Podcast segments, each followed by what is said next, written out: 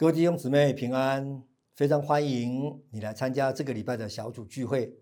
我们这个礼拜主日的讯息是出人意外的平安。主题经文在腓立比书的四章六到七节。我来念一次：应当一无挂虑，只要凡事借着祷告、祈求和感谢，将你们所要的告诉神，神所赐出人意外的平安。必在基督耶稣里保守你们的心怀意念。这边特别提到，出人意外的平安是神所赐的，不是地位、名声、学问或者财富所可以换取的。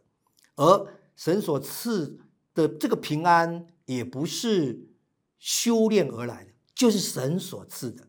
而且这个赐的平安，这个出人意外的平安。就是一种你无法测度、无法了解、无法领、领会的这样的一个深邃的、广阔的这样的一个平安，而这样的平安要保守我们的心怀意念。其实保罗他在写这个书信的时候，他其实人是在监狱里面，他的遭遇、他的情况是，他是祷告也没有蒙垂听，因为门没有再次打开，地也没有再次震动。而他可能也随时会被宣判死亡。他生命垂危之际，又祷告没有蒙垂听，又忍在监狱当中，他怎么会有这样出人意外的平安呢？保罗在呃腓立比书特别提到，第一个要拥有这样的出人意外的平安，就是要感谢祈求。感谢是一把钥匙，好像要打开通往平安的大门。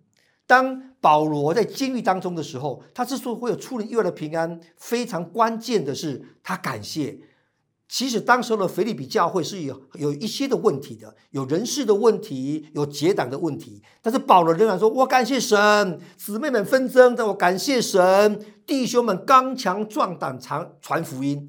里面有结党的问题，保罗也说：我感谢神哦，因为这又何妨？”福音终究是传开的，各位弟兄姊妹，当我们看到问题的时候，就是平安与否的关键。如果我们选择批评、选择抱怨、选择忧虑，那问题就会更加的扩大。而保罗他选择感谢，当选择感谢的时候，可能问题不一定有解决，环境也不一定有改变，但是出人意外的平安却充满我们。而第二个，保罗处理意外的平安的关键就在于要思想美善。保罗知道我们的思想是一个战场，仇敌常常在我们的思想当中先打败我们、瘫痪我们，让我们忧虑，让我们担心，让我们失去喜乐和平安，我们这一生就无所作为。所以保罗在监狱里面为什么还可以有这样的平安、这样的喜乐？因为他常常思想美好的事。他特别提到，在经文中这些真实的、可敬的、公益的、清洁的、可爱的、有美名的这些什么可称赞的这些美好的事，保罗在监狱里面就常常这样思想，格外的他思想到他是天上的国民，思想到他要得天上的奖赏，以至于他在地上被关，但是他不以地上的事为念，他常常想起天上的身份跟天上的奖赏。以至于他就有出人意外的平安。第三个标题给的是要有出人意外的平安，就是要采取行动。其实保罗被关在监狱里面，他已经无所做，不失去了行动的自由，已经不能再怎么办了。其实多数的人在这个时候可能就是自怨自哀，然后终其一生老死在监狱里面。但是保罗没有。保罗在这种被限制、没有行动自由的情况底下，甚至有生命危险的情况底下，他仍然采取行动。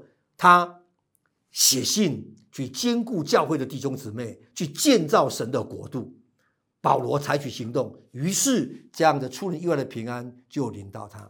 所以，我们怎么向保罗学习呢？怎么像保罗一样拥有这样出人意外的平安呢？第一个，我们要感谢祈求；第二个，我们要思想美善；第三个，我们要。